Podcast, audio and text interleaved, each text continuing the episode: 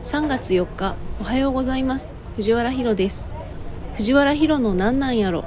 この番組は夫の帽子友達の C さんとの雑談系ポッドキャスト番組です。今回はまず大事なお知らせとして新作の掲載予告と内容についてお話ししています。番組中盤で海外からのお便り紹介そして番組オリジナルグッズについての続報があります。番組後半はまた最近見たものの話。C さんは不適切にも程があるを見ているらしいです。帽子と私は水曜どうでしょうを楽しんでいました。3月4日ということはですよ。はい。リッスンのイベントの直後なんですよねこれ配信が。あ、いつでしたっけ、うん。イベント。えっとね3月2日なんですよ。ほうほうほう。なんでその週末にイベントがあったその週明けの配信になるんですけどはい。全然前にこれ収録してるんであのイベントがどうやったかっていうのはまだ知らないっていう感じですねうんうん。それの感想は多分また後日あの喋りたいとは思ってるのではい。はい今回は私としてはまあ話題として一番大事なのが読み切りの宣伝をしたいんですよ。ついにその予告が公式で発表されたのではい。えっと C さんに今から LINE でその予告の画像を送っていいですか？あ、ぜひぜひ。これはもう発売されてるララの中でですか？えっとね、そうです。これが配信される頃には発売されてるララなんですけど、すごーい。23日発売の、えっと、ララ、ララ、4月号あ、4月号で予告が載りました。すごーい。めっちゃ面白そう。うわ、よかった。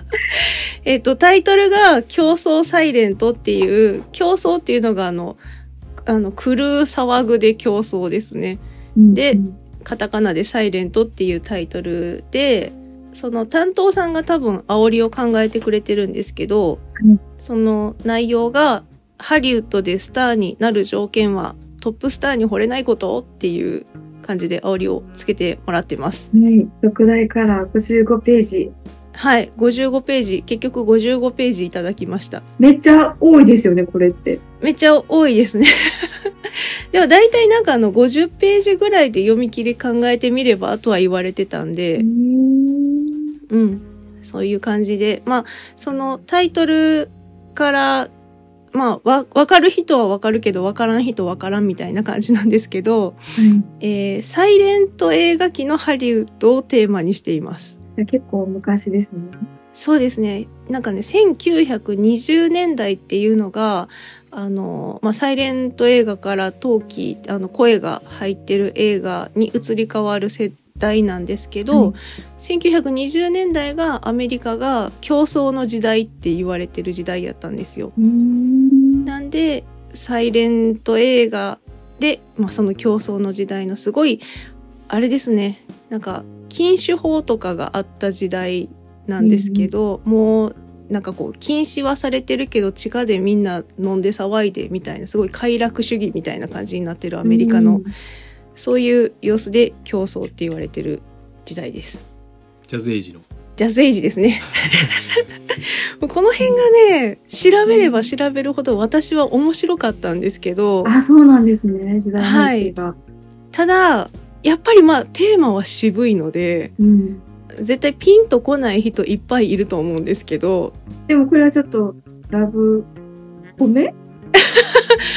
ラブ？コメも、まあ入ってるかな。結構ね、その主役二人を意識的になんですけど、ちょっとそのメイド様の時代のノリみたいな感じで描いてるんですよ。うんうん。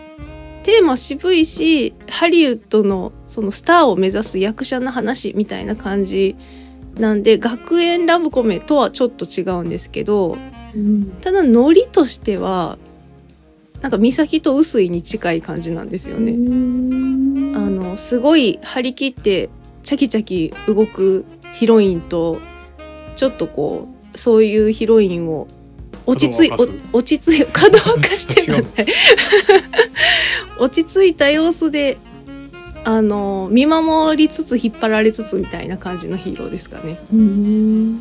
恋愛はもちろん描いてはいるんですけどどちらかというと生き方を描くみたいな感じですかへねー。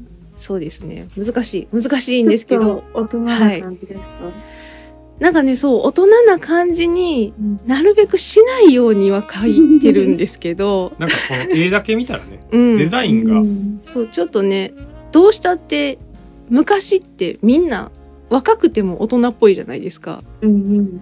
そういうぐらいの感じです。この2人は10代後半から20代前半みたいなぐらいのうん。年齢設定なんですけど。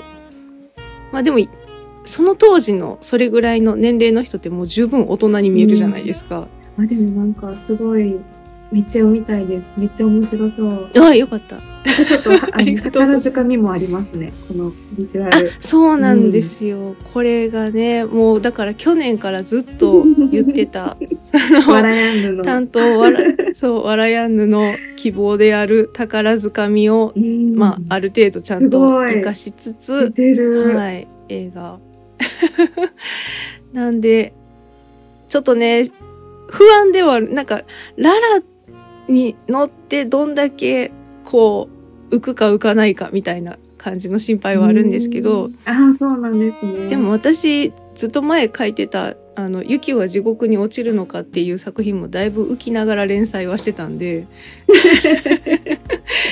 まあこういう作品が読み切りとしてとかやったら全然あっても許されるような雑誌なんでちょっとそれでお邪魔したいと思っています。うんはい、というお知らせをまずしたいなって思ってました。これが3月の23日ですか？はい3月23日のララ5月号に載ります。はいはい。予告はもう今月号というか4月号。あそうですそう2です月に発売のやつで、はい実際に本誌に載るのが3月の23の5月号。はいはい。なんやろ。雑誌で買う人はね、うん普通に読めるし、単体で販売とかもあんのかな？えっと、電子で多分、後々、えっと、多あ後なんや分、時間が空くと思います。紙の発売日と同時では多分ないとは思うんやけど、うんどうかな。あんまりその辺ちゃんと、あの、調べてないんでわかんないんですけど。めっちゃ楽しみです。はい、ありがとうございます。あんまりその設定がどうとか舞台がどうとかこうあんま気にせず読んでもらえたらっていう感じやね。うんうん。そうですね。どちらかというと何にも知らない人が楽しく読めるようにって思って書いてるので、うんうん。なんかなるべくだからそういう入り口のハードルは下げてるつもりやもんね。下げてるつもりです。その舞台を説明したけど、はい。あの、まあ別にサイレント映画なんて見たことないよっていう人が読めるやつにしてると思ってるので。カラーカラーですしね。カラーの25ページです、そうですね。。そうですね。カラー扉でカラー書かしてもらってるんで。すごい。はい。で、あ私も全然サイレント映画なんて見たことないっていう側の人間やったんでう、ん。ハリウッドの創世記って言われてもっていうそのハードルの高さは分かりながら書けてるはずなんですよ。うんうん。割とライトに何でしょう男女の2人の関係性を楽しむぐらいの感じで書いてるつもりではあるので、うん。はい、気軽に読んでいただけると嬉しいなと思います。あのアンケートで高評価を はがきで送っていただける。そうね反応が良かったら続きが書けるというそういう仕組みなのでそうやね。はいなんかその面白いと思ったらこう、いいねを押してねえじゃないけど、あそうですそういうやつね。ちょっとあの続きが見たいって思ってもらえたらそういうアクションを何かしらしてもらえるとありがたいですね。読者の方の反応次第で連載になるかどうかうがん決まる。らしいのではい。だいぶ大きいですそこは。なんかこれ発売された後にいろいろはい。そのさ制作裏話会みたいなのしたいですね。ああしたいですね。ぜひぜひそれはお願いします。結構ね私この主役の2人が気に入ったんですよ。うん。そのキャラクターとして。まあそのサイレント期の作品を描きたいっていうよりかはこの2人をもうちょっと書いてあげたいなっていう気持ちがあるので、まあ続きができれば書けれたら嬉しいなと思っている感じです。はい。はい。で、全然ね、これ、つ、ついでというか、プラスアルファでちょっと注目してもらいたい個人的なポイントがあるんですけど、はい。えっと、この予告の右下の方に、はい。あの、土屋ブロンコさんっていう人の、ゆうきくんのアクスタを作りたいっていう作品の予告も載ってるの分かります？わかります。ショートコメディって書いてある。はい。この人、すごい推してるんですよ、私。アクスタを作るため、私、鬼になるって書いてる。私、私ね、これ、えっとね、去年の、えー 10, 10月か11月に、はい。あのラララボっていう、えっと投稿者さんがデビュー目指してその投稿するっていうイベントがあったんですけどオンラはいインで、はいはい。それで私あの、まあ、コメンテーター的な感じで参加してたんですけどその審査側で。ああ、リスンで確か聞きました。はい。でその時にあのすっごい気になるしこの人頑張ってほしいって思ってあのツイッターとかでも言ってた人で。へー えっとねそのラララボの方に投稿されてたのは「あっち行ってよ七井先輩」っていう作品なんですけどはい。めっちゃ気になってて 地味にあの担当さんとかにもなんかもうどう育ててあげたら正解なんかわからないけどこの子をどうにかしてほしいみたいな感じで押してたんですよ。なん。やそしたらそうなんか偶然あの同じ号に乗るっていうことになってでこの土屋さんは多分これが、まあ、デビュー作というかプロとして多分初めて作品が雑誌に載るっていう号なんですよ。そう。なんですね。なんであの 土屋さんも応援していただければ何がそんなに推しポイントなんですか？私多分本当コメディ好きなんだなって思うんですけど、うんうん自分の好みがこの勢いはなかなかないんですよ。声がある。なんて言ったらいい？制御しづらい勢いがあるんですよ。へ なんかねうんなかなかここまでぶっ飛んだ感じでその作品書ける人はなんかいそうでいないよなっていうところでなんかすごい可能性を感じるんですけどただすごい上達しないといけないところもまだいっぱいあるみたいな感じやから、んなんかどうしたらいいんか分からへん人なんですよ。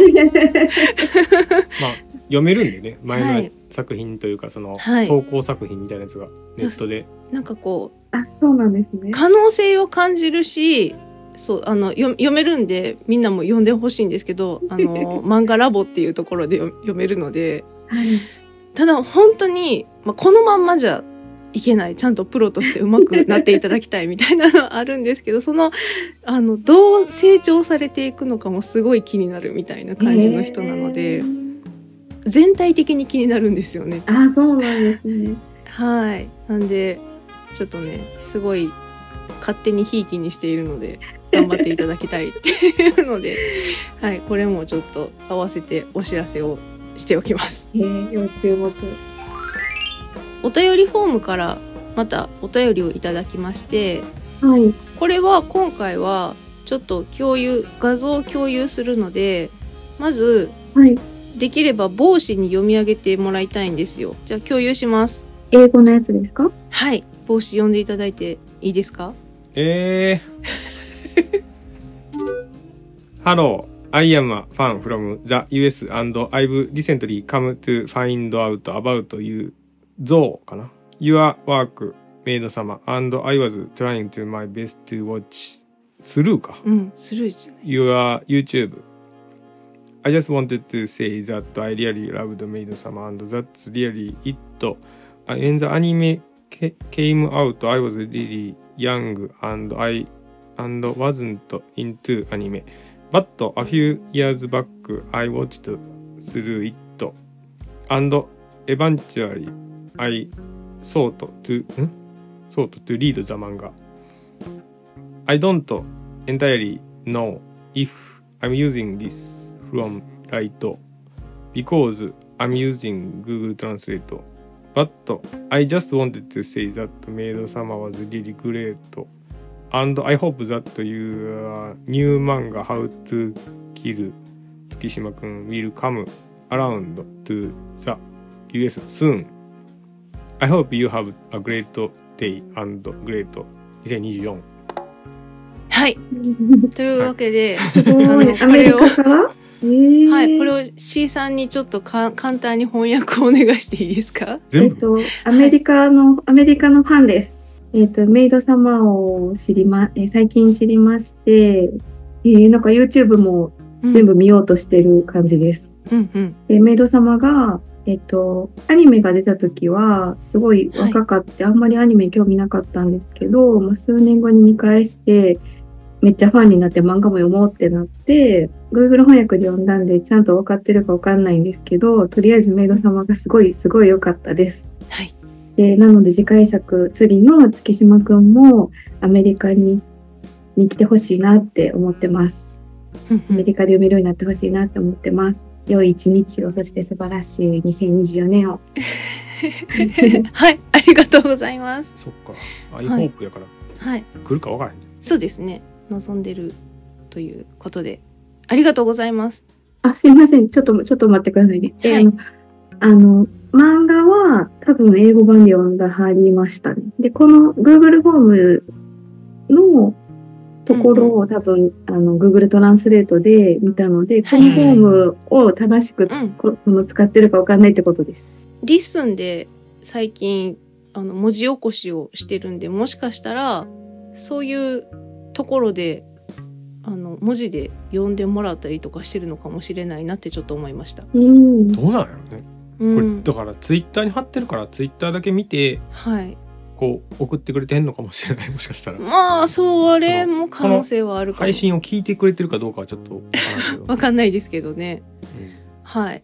ということで、まあそういう海外の方もいらっしゃるんで、最近その、リスンの AI 書き起こしの文字をちょっと英文にしてみたりとかっていうのをしてます。はい。はい。はい。なんで、まあ海外からでも、全然国内からでも、まだまだお便りはいつでも歓迎しておりますので、ちなみにアニメの英語版は英語版っていうか英語字幕があるやつがはい。ネットフリックスであったけど今もあるかどうかちょっと分からへんなああ、そうですね。ありましたね。今配信がどうなってるかちょっと私もはい把日本握はしてでは見れないですけど。ないですはい。ああ、へえ、そうなんですね。そうですねはい。一応その北米版は公式で作られてはいるので、うんはい。YouTube で見なくてもありましたけど まあでもあれすぐ終わるから分からない、うん、今あるかどうかちょっとわかんないですね。結構前に確認したんで、はい。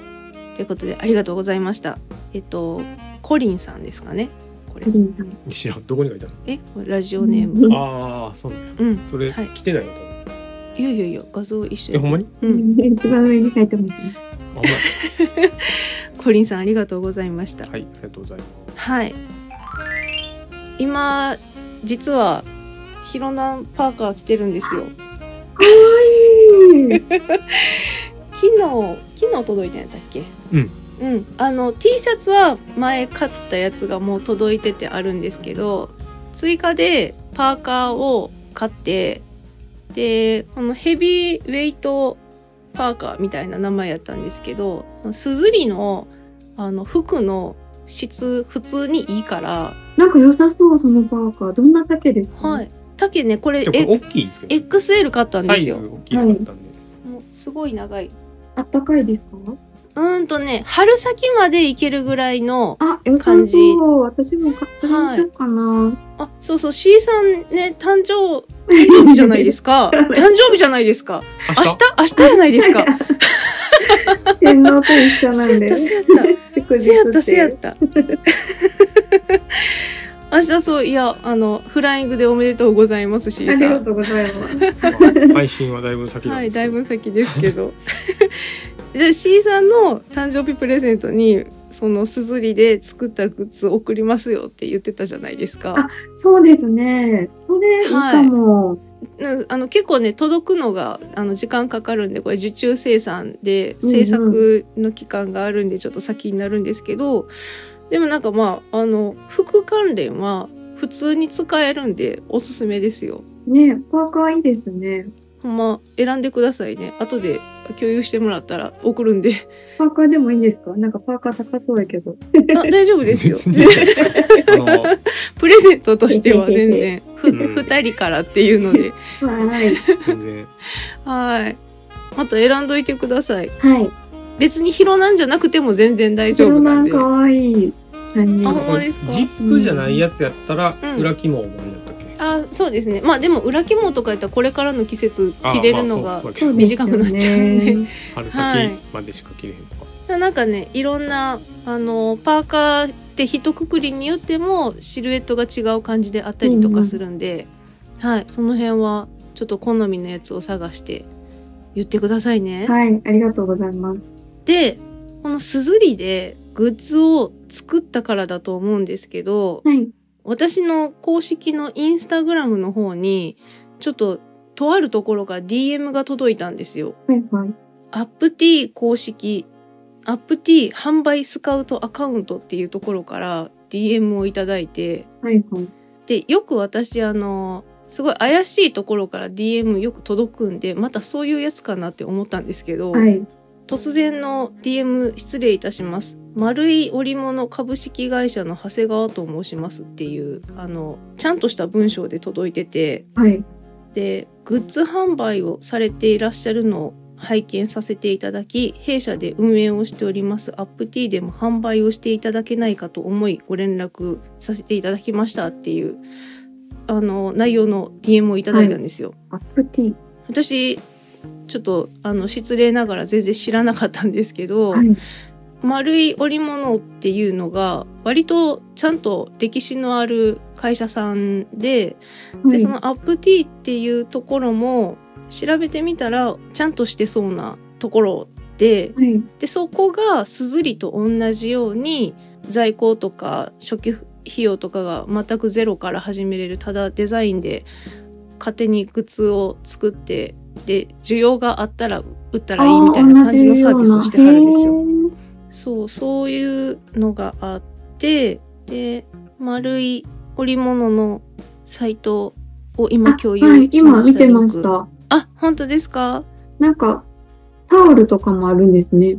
あ、そうですね。っていうかね、結構いろいろあるすんですよ。ごいいっぱいありますね。すずりより、だいぶいろいろグッズの幅が広くて、うん面白くて、で、その T シャツ一つにしても、あの、すずりやと、何でしたっけ？ユナイテッドアスレそうそうそう。これ一択じゃないですか。うんうん。うんなんかね、そ、そこがいろんなところと提携してて、どのやつで作りたいかみたいなのを選べる感じっぽいんですよ。あ、ほんまや。丸い織物っていうか会社さんがあるのが、あの、まさに能登半島の地震の被害を受けはった石川県なんですよね。うんうん。お正月のその地震の間ちょっと工場が止まったりとかするくらいの被害はあったようなあの会社さんらしいんですけどうん。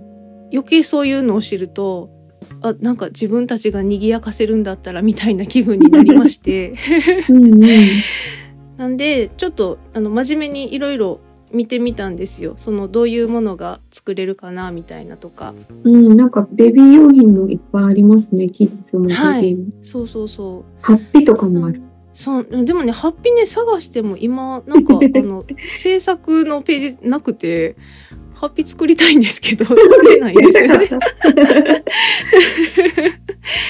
そうそれでちょっとここでもあのストアを出してみようかなって思ったんですけど、うん、いいですね。はいで思った一番の理由がはい。ふんどし作れるんですよ。ね、私も見てました。ふんどしやんと思って。アンダーウェアのところにふんどしがある。これねでちょっともう相談もなしにちょっと作ってみてしまったんですけど ちょっとこれこれもリンク共有しますね どうしてもこれを作りたいって思ってしまって帽子の帽子ふんどしを作りました。へほんまえや。こんなんどうすんの？この帽子の帽子ふんどしっていうのをただもう画像だけでもいいから遊んで作りたいって欲望に負けてちょっともう仕事をそっちのけでちょっと 遊んでしまったんですけどでも本当にいろいろなんかね商品がいっぱいあって C さんのその2歳ですのスタイとかも作れるのがあったんで。いいですね。ちょっといいですね。はい、今勝手に適当にちょっと商品を入れてしまってるんですけど御朱印帳とかもね作れる このすごいんですよなんでこれちょっとねあのもし2人がこのグッズでこの絵でまた作りたいみたいな。あの今までそのすずりで使ってた絵を使いながらこれちょっと作ってみてみたいなのがあったらまた言ってください。はい。赤米たちが CM してるんですね。らしいですね。へー。グラスとかタンブラーとかはないよね。あすずりにどうかな。えっ、とね雑貨っていうのもあるうんん、なんですかね、あけど、あったっぽかったですよ、今。ありますよ多分。何があって何がないんかなと思マグカさップ、缶バッうん。ジ、ワイヤレス、あ、タンブラーありました。ワイヤレスイヤホンのケースとか。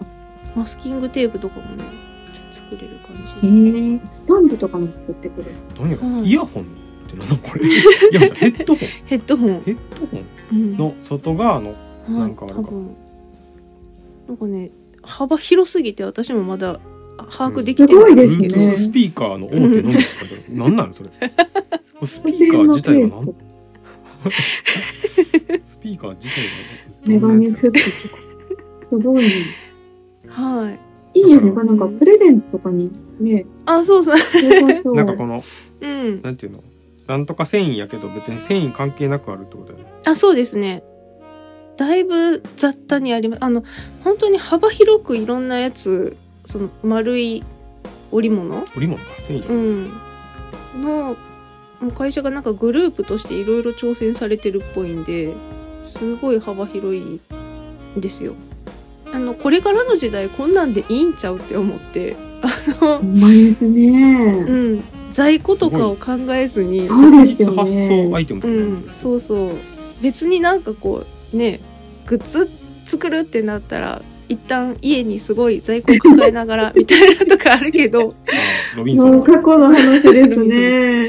ねそう。でこれでなんかちょっとなんでしょうね。賑やかし的な感じにできるんやったら全然えなんかもう減るもんじゃなしって思ってけどもんじゃなのし。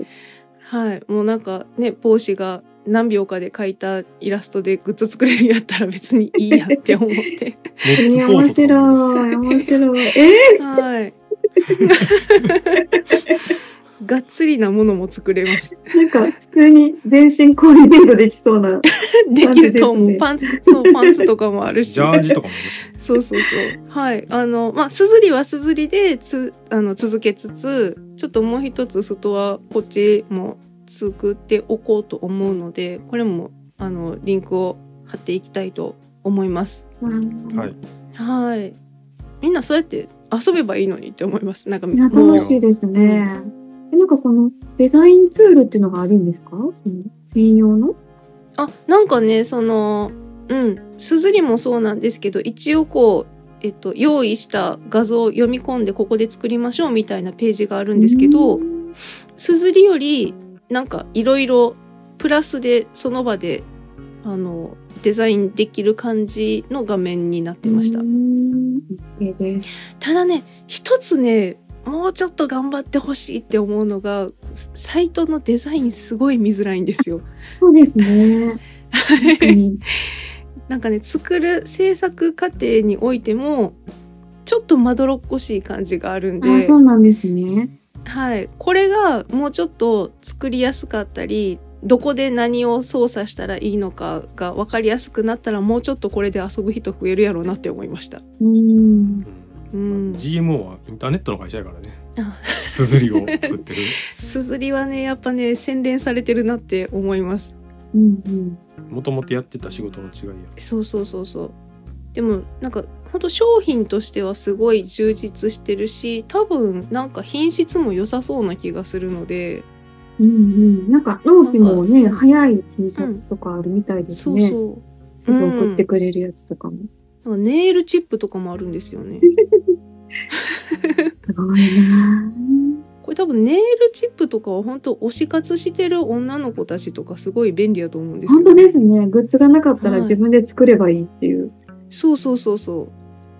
まあ権利的なあれはあると思う。んですけどね 自分で使うだけやったら、そうなんですよ。私はこう一応自分のストアを作る形で販売もできるみたいな感じでやってるんですけど販売するかしないかっていうのも選択できる感じになっててもう自分が自分だけのオリジナルグッズを作ってただ発注してあの買うっていうだけっていうのもできる感じになってます。販売する場合は入金の時に必要なその銀行の口座とか登録してねみたいなのがあるんですけどあの別に本当にただただ好きなデザインをその商品に好きになんか配置して買うっていうだけの使い方もできるサイトですねこれは、うんうんグッズ遊びを最近すごいしてますね。うんまあちょっとパーカーを見てるけどパーカーめちゃくちゃ種類あるな。はいすごいですこよなんかそのシルエットとかでもうんあるし、はい。えー。その重さ音数とかもあるしなんでメーカーも。そううん。いろいろ。これはちょっとえ選選選ぶぶのがの大変難しいな。いっぱいありすぎて、自由度というか本当選択肢がこっちはめちゃくちゃ多い感じですね、うん、なんで C さんもしあのすずりじゃなくてこっちで欲しいって思ったら全然こっちにしてください、あ、わかりました。なんかはい。ほんまだから自分の希望により近いものをうん。選べるっていう感じかな、そうですねなんか子供がちょっと大きくなったら、ね、絵とか書き出したらもうそれをうんこうん。のトートバッグに印刷して、旦那さんの誕生日プレゼントにしたら、あの 旦那さんに。カッターのワンポイントとかね。あめっちゃいい、ねえ、もうこれで十分っていうか、めっちゃええやんって。うん。いいと思う。スーツはないかあでもカッターシャツ的なやつは。インナー。やったら。インナー。で十分。ね。上に羽織る系のやつはちょっと。カバンとか。え、ちょっとね、うん。すごいな。ぁ。本当に選択肢が多いんでいいと思いますよ。グッズができましたっていうかなんか作ってほしいグッズがあったら言ってくださいみたいな感じになってきました。はい。うんまあまあそれをいちいち対応、そんなそんな希望する人いいひんから全然今やったら何でも対応するんで。え、でもこれ、はい。その、メイド様のとかはダメなんですよね、もちあそうです。それは判権的にダメですね。あのあくまでもうすでにアップされてるイラストでこあのこのアイテムがないんでこのイラストでこのアイテム作ってくださいみたいなやつはもういくらでも対応します、うん自分が勝手に書いたやつでってこ自分が勝手に書いたやつ。ああ私が落書き的なやつで書いたまあヒロナンのその3人の似顔絵とか、と、あだとからデザインははい。もうあるものであもちろんです、ね。はいその中ではいあの 新しく絵を描くことはできませんね。あそうですね。それはまた別の話なので。あの帽子の猫がいいとか、えっと C さんのカバがいいとかっていうのがあったらもういくらでもっていう感じで。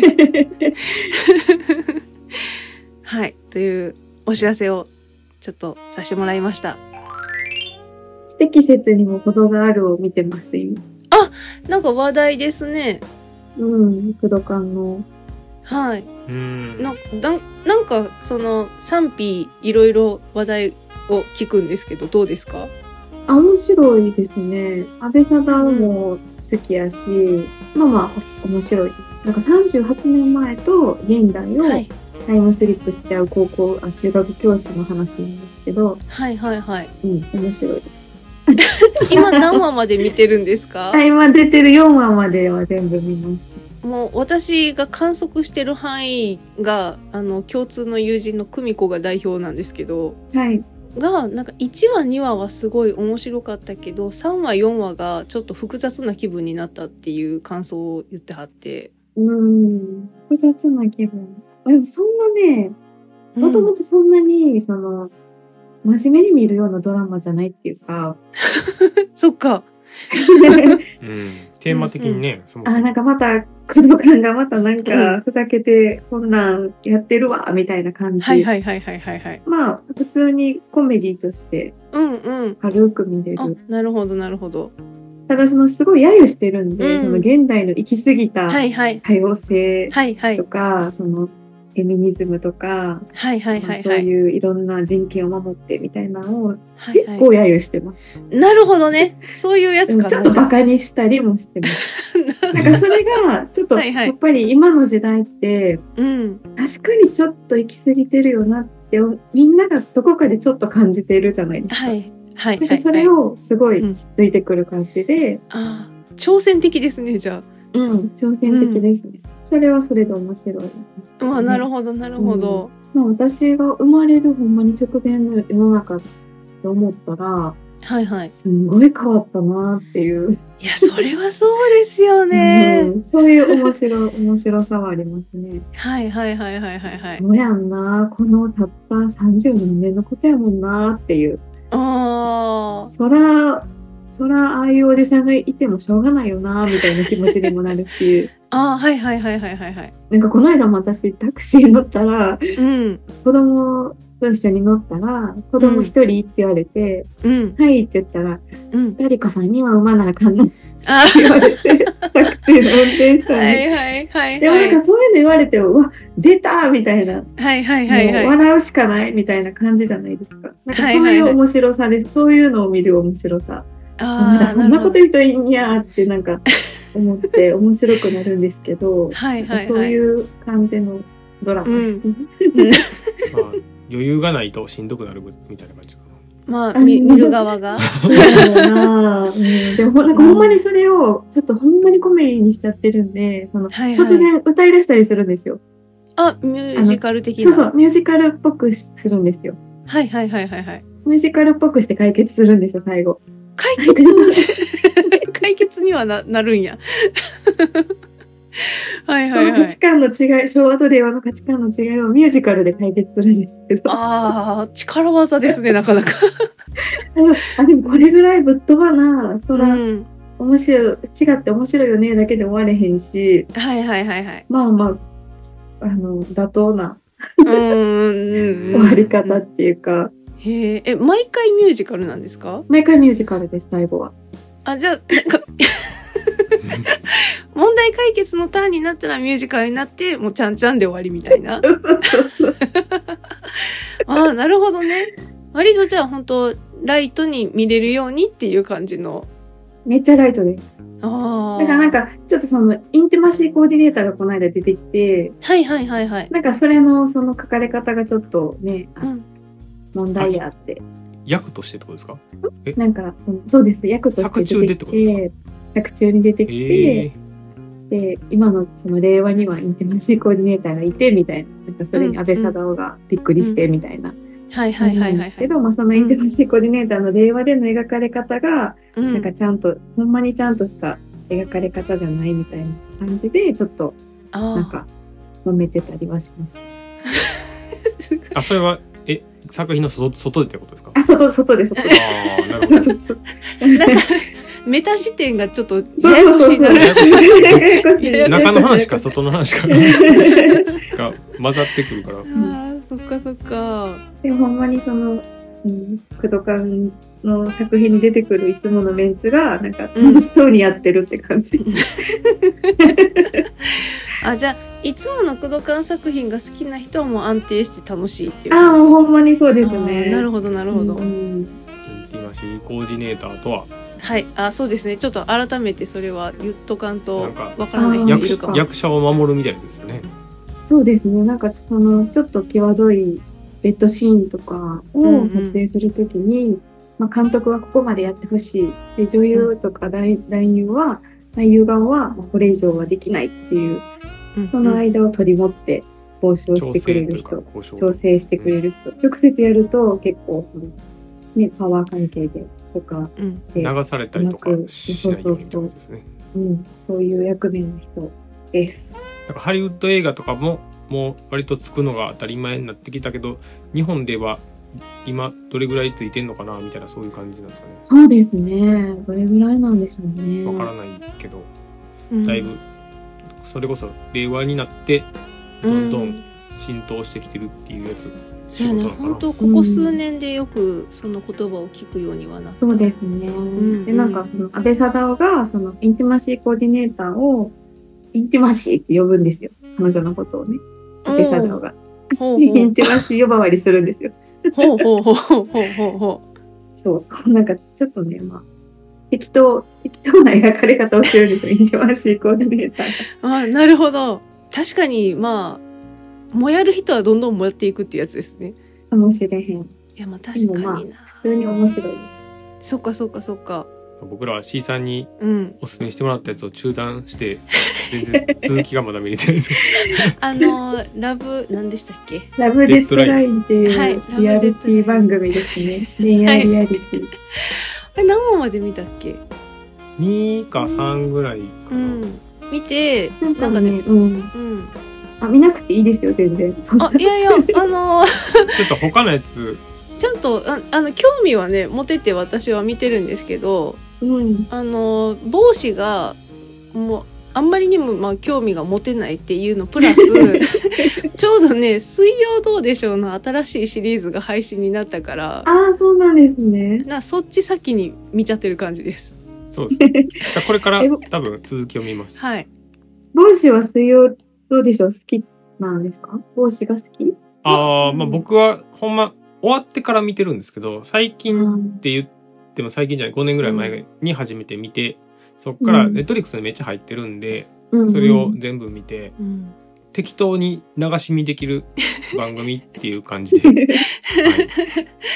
そうそうなんかね「ラブデッドライン」も適当に流し見系ではあるんですけど、うん。あの帽子的になんかね その別にその面白くはないんでラブデッドラインはその なんていうんですか笑いの意味で あ、笑い、笑いなんて。そうそうですよね。そらそうや。うん、だどうでしょうはやっぱりもうみんなみんな面白いじゃないですか。そうですね。クスッとできますもんね。しょうもないけど、うん。うんちさんは見てます？どうでしょいや、私も、うんそのネットフリックスに入るの、入ったタイミングで、なんかうんうん何個かね、その仕事で日本語の、そのあはいはいはいちょっとやつつけて、う。うんうそん。れで、で、旦那さんがめっちゃ好きなんですよ。あ、で私がその仕事でやった、むっちゃ昔のやつとかももうリアルタイムで見てたみたいな感じで、はいはいめっちゃ好きやから、うん。うん、なんか、うんなるほ。どと思って。だから去年の、えっと、新作みたいなやつがうん。え先週やっと配信になったんですよあ、そうなんや。それを見てましたうん。すごいですよ本当に。もうなんかもうどうでしょうのが極まってくるとこうなってくるのかみたいな シリーズもうでした。みんなそう40なん代や。50代だから50代かみんな50代ご60 50代うんそう50、60代のおもうおおおじちゃんおじいちゃんみたいな感じになってる感じで番組のゆるさというものを忘れずに続けてはるので、ただなんかもうどうでしょうやからこれを番組として配信に載せるまでに行くんやろうなっていうレベルうのん。深夜にやってた時よりもさらにぐだぐだ？だいぶ、うん、ひどい、ひどい。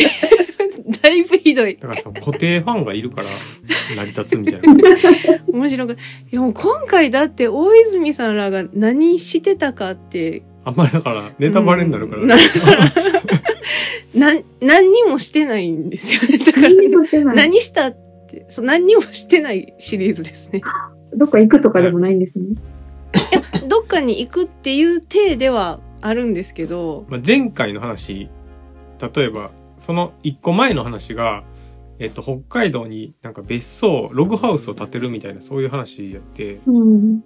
それが一個前のやつかな、うんかそんなんやったら別にネタバレしてもいいと思うけど、まあね、だいぶ前なんで。うんなんかその、基礎の部分だけ作ってもうなんか雪がすごく降ってきて 北海道でなんかもうずっとその建築そのなんていうんですか DIY でそのどうでしょうの人らがそのログハウスを森の中に作るって言ってるんですけどその基礎だけ作ってめっちゃ止まるんですよ。半年とか。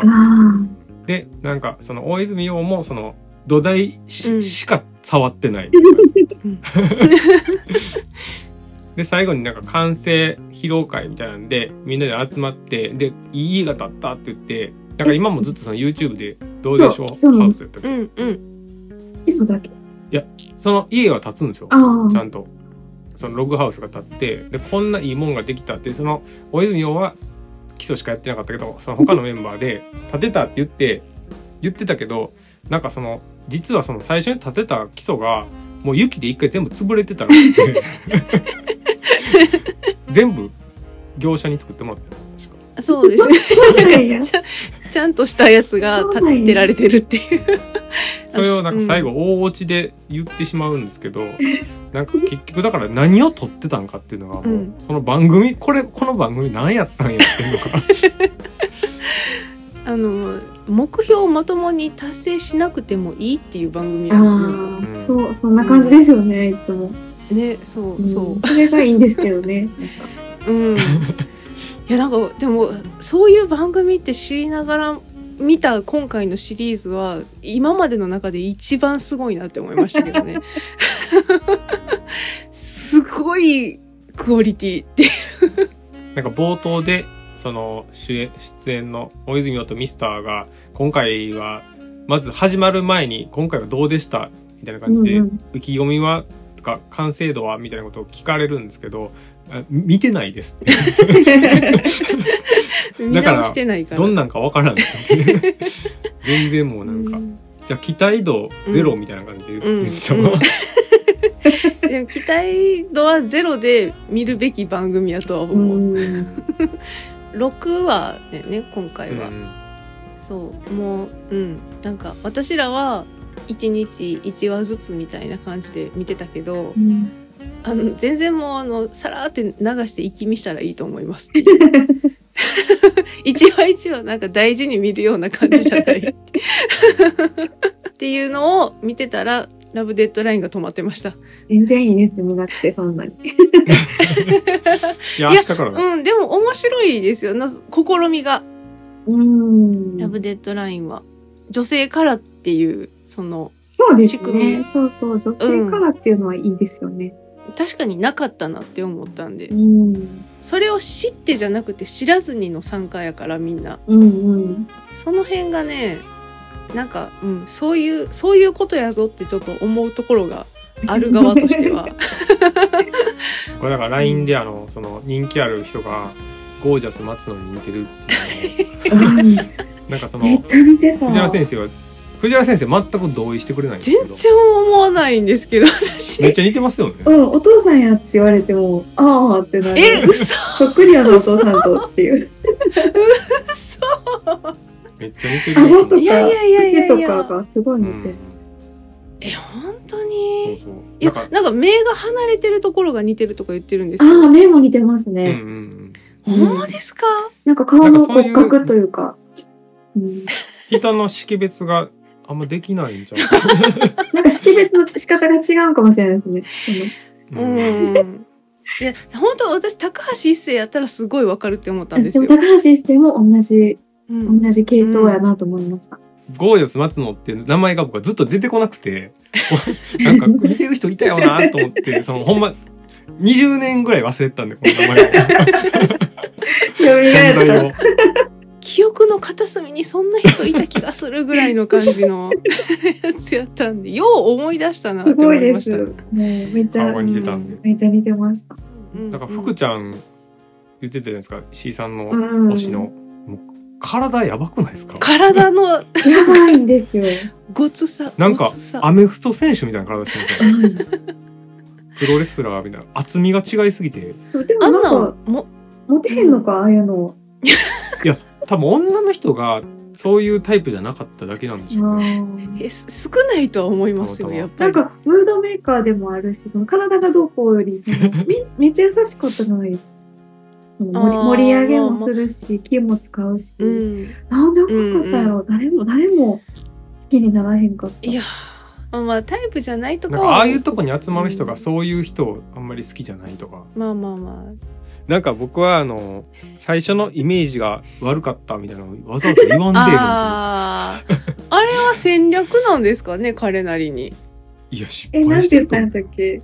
なんか。ね第一印象があんまり実は良くなかったんやって女の子に言ってでも喋ってみたらなんかすごいあのいい意味でギャップがあってよ良くなったみたいな感じ。で言ってました。そんなん言う必要あると思 だから人によるよね。う いやどうなんかな。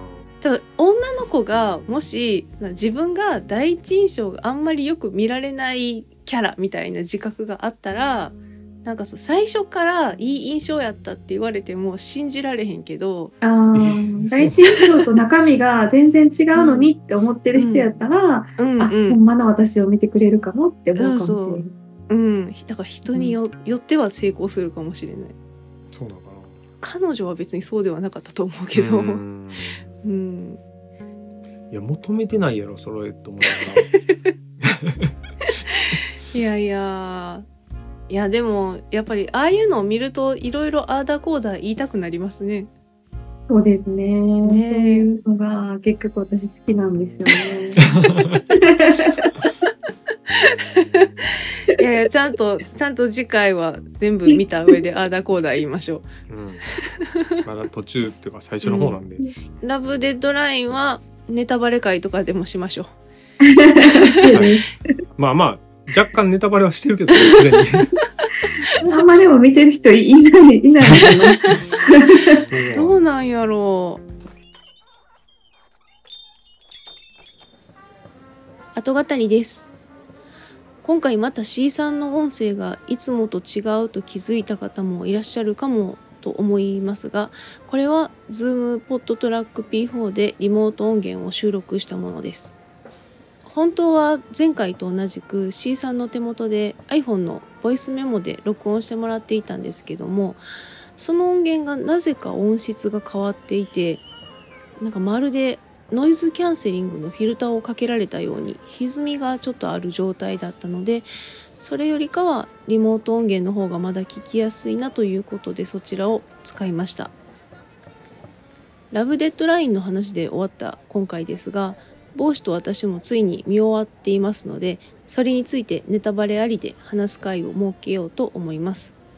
自分も見てるよとかリアリティ番組話に乗っかりたいという方はぜひお気軽にメッセージで参加してみてください。そしてこの後語りは配信直前の3日に収録しているんですけども昨日リッスンのイベントに無事参加してきました。